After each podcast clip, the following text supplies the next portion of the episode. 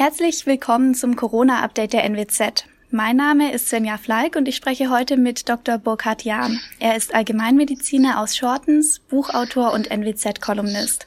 Hallo, Herr Dr. Jahn, schön, dass Sie sich die Zeit genommen haben. Ja, moin, Frau Fleig, ich grüße Sie. Moin, liebe Hörerinnen und Hörer und liebe Leserinnen und Leser. Herr Dr. Jahn, Sie sind sicherlich nicht im Homeoffice. Gehe ich da richtig in der Annahme? Genau, da gehen Sie richtig in der Annahme und Sie erreichen mich ja jetzt auch in meiner Praxis. Äh, wir sind ja, wie es heute so schön heißt, systemrelevant und unsere Praxis ist natürlich besetzt und insofern sitze ich in meiner Praxis. Das kann ich von mir nicht behaupten. Ich bin im Homeoffice wie viele anderen auch und da heißt es für uns vor allem improvisieren. Jetzt darf man aber bei der ganzen Technik und äh, bei den Aufgaben gar nicht die Gesundheit vernachlässigen. Was sollte ich denn da beachten? Also zunächst mal ist es ja in der Tat so, dass ganz viele Menschen leiden und äh, das Homeoffice ist sicherlich ähm, eine Medaille, die zwei Seiten hat. Auf der einen Seite hat es ja Vorteile für viele Menschen, die eben nicht zur Arbeit gehen möchten. Also wenn wir es jetzt mal unabhängig von Corona betrachten, äh, hat es eben Vorteile. Auf der anderen Seite ist es natürlich auch etwas, was eben ähm, viele dazu führt, zu Hause zu sitzen. Und jetzt müssen wir eben Corona mitdenken, mit allen Einschränkungen, die wir ja haben, was äh, natürlich auf die Seele drückt. Und insofern ist das Homeoffice in der Corona-Situation etwas, was viele sicherlich bedrückt und äh, zu der, sagen wir mal, psychisch schwierigen Situation oder emotional schwierigen Situation, die viele haben, eben noch erschwerend hinzukommt. Und deswegen ist eben wichtig, dass jeder, der im Homeoffice sitzt, eben für sich etwas tut. Und zwar für Körper und für Seele. Und etwas, was ich ja immer wieder gerne sage und auch in diesem Podcast wiederholt gesagt habe, äh, Gehen Sie raus, seien Sie aktiv, tun Sie was, fordern Sie Ihren Körper, denn wenn Sie den Körper in Bewegung bringen, dann bringen Sie immer auch die Seele in Bewegung. Wie kann ich das dann am besten in meinen Alltag einplanen? Also gibt's da Studien? Wie lange sollte ich denn am Tag rausgehen?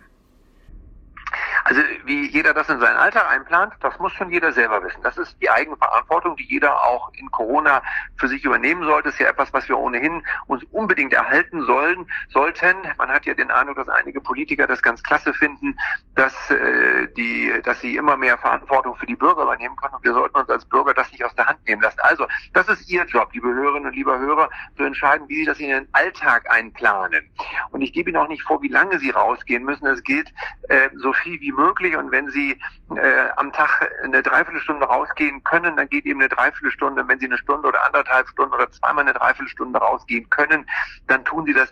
Gehen Sie so viel wie möglich raus. Es ist so wunderbar für die Seele und es ist aus meiner Sicht auch nicht nur äh, schön, einfach einen kleinen Spaziergang draußen zu machen kramen Sie die Sportschuhe wieder vor, möglicherweise müssen die abgestaubt werden und äh, ziehen Sie sich irgendwelche Klamotten, also Sportklamotten im Optimalfall an und gucken Sie mal, ob vielleicht das Joggen noch geht, ganz langsam. Und wenn Sie sagen, oh, Joggen ist nicht so das Richtige, weil ich in den letzten zehn Jahren, seitdem die Sportschuhe da unten stehen, auch zugenommen habe, dann fangen Sie halt mit Walken an. Also gehen Sie raus, so oft und so viel wie möglich und fordern Sie sich und Ihren Körper. Und Sie werden sehen, ich verspreche Ihnen das, Sie werden sehen, wenn Sie den Körper in Bewegung bringen, wenn Sie da aktiv werden, das macht auch was mit Ihrer Stimmung und zwar etwas Positives.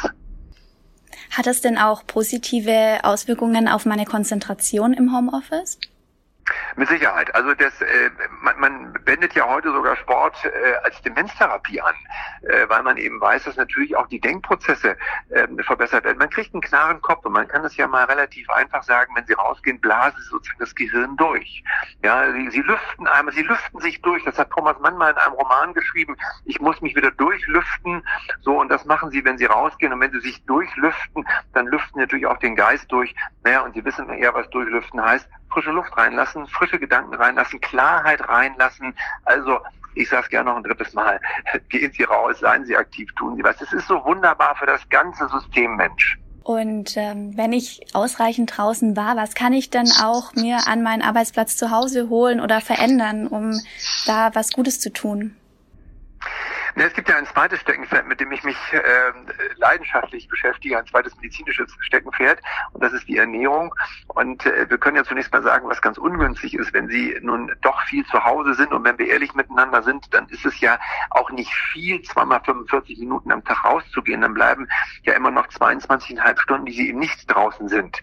Ähm, und womit man die Stimmung eben negativ beeinflusst, ist ein schweres, äh, industriell hergestelltes ähm, gezuckertes Essen, das ist etwas, was, was träge macht, selbst oder auch unabhängig vom Rausgehen ist das etwas, was träge macht, was natürlich auch die Gedanken träge macht, was den Körper träge macht.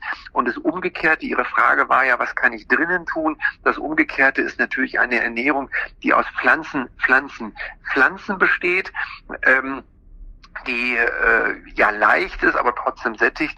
Und etwas, was auch ganz, ganz wichtig ist, trinken Sie viel, und damit meine ich nicht Wein oder Bier, sondern trinken Sie viel Wasser, auch nicht unbedingt Säfte im Übrigen, das sind ja in der Regel die strotzen ja vor allem vor Zucker. Das sind ja Zuckerlösungen, oft gesättigte oder übersättigte Zuckerlösungen. Also trinken Sie keine, keine Fruchtsäfte, sondern trinken Sie Wasser oder ungesüßte Tees.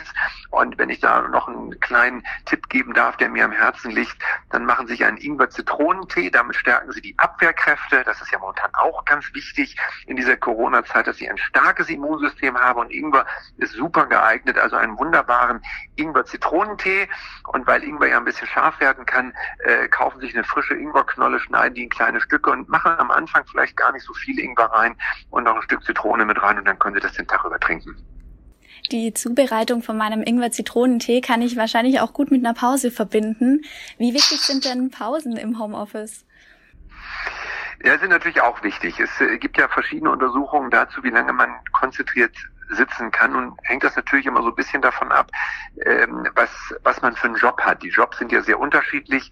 Ähm, entsprechend sind auch die Beanspruchungen, die man am Arbeitsplatz hat, sehr unterschiedlich. Äh, aber es ist schon sinnvoll, immer mal wieder zwischendurch aufzustehen. Und ähm, Bewegung kann man natürlich auch drinnen machen. Man kann also auch äh, Yoga-Übungen drin machen. Ähm, man kann sich mal zwischendurch auf den äh, Home-Trainer setzen, wenn man denn einen hat und so weiter. Was im Übrigen nicht das Rausgehen ersetzt. Und das nochmal ganz deutlich zu sagen. Das ersetzt nicht das Rausgehen, das ist eine Ergänzung. Also machen Sie Pausen. Es fällt mir jetzt schwer zu sagen, in welchen konkreten Abständen Sie die machen sollten. Aber machen Sie hin und wieder mal eine Pause so für jede Stunde. Wenn Sie konzentriert sitzen müssen, ist es vielleicht so, also wenn Sie konzentriert am Rechner sitzen müssen, ist es sicherlich sogar sinnvoll, alle 20 bis 30 Minuten eine kurze Pause zu machen. Wenn Sie nicht durchgehend konzentriert am Rechner sitzen müssen, dann äh, kann man sicherlich auch etwas länger am Schreibtisch sitzen. Aber stehen Sie zwischendurch auf, trinken Sie zwischendurch was, machen Sie mal das Fenster auf und bewegen sich im Zweifelsfall auch drin. Wie wichtig ist denn auch die richtige Beleuchtung? Das ist gerade aktuell, wo es so früh dunkel wird. Ähm, schlägt das auf die Stimmung oder kann ich da auch meine Konzentration mit beeinflussen? Also es gibt in der Tat eine Reihe von Arbeiten, die zeigen, dass Licht eben auch künstliches Licht bis zum gewissen Grade positiv für die Stimmung ist. Also wir wissen ja ganz genau, dass ähm, Helligkeit bzw. eben Dunkelheit Stimmung beeinflussen. Helligkeit eben positiv, Dunkelheit eben eher negativ.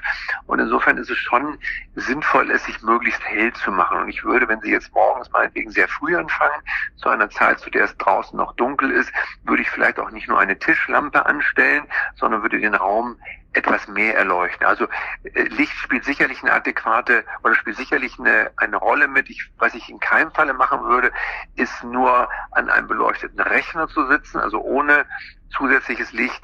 Wenn wir jetzt aber die drei Aspekte, die wir jetzt besprochen haben, gewichten sollten, also wir haben ja einmal besprochen rausgehen, dann haben wir besprochen Ernährung und das dritte ist Licht, dann finde ich die beiden ersten Aspekte wichtiger als die Beleuchtung. Okay, ich fasse mal zusammen. Wir bewegen uns ausreichend, gehen regelmäßig am besten zweimal am Tag für eine Dreiviertelstunde raus und ernähren uns richtig. Und dann sollte das auch mit dem Homeoffice gut klappen. Dann haben sie zumindest gute Voraussetzungen geschaffen. Nun gibt es natürlich noch individuelle Unterschiede, die man nicht beeinflussen kann. Der eine ähm, ist ohnehin schon mit einer psychischen Erkrankung in die Home-Off oder in die Lockdown-Zeit gegangen, also mit einer Depression. Der andere ist jemand, für den das ganze Leben eine einzige Feier ist. Also das sind natürlich Unterschiede, die wir nicht beeinflussen können. Aber das, was wir beide jetzt besprochen haben und äh, was die Hörerinnen und Hörer natürlich auch alle registriert haben, ist zumindest etwas, was für jeden auf seine auf seinem individuellen Level die Situation, die, die, die Wahrscheinlichkeit verbessert, gut durch diese Zeit zu kommen.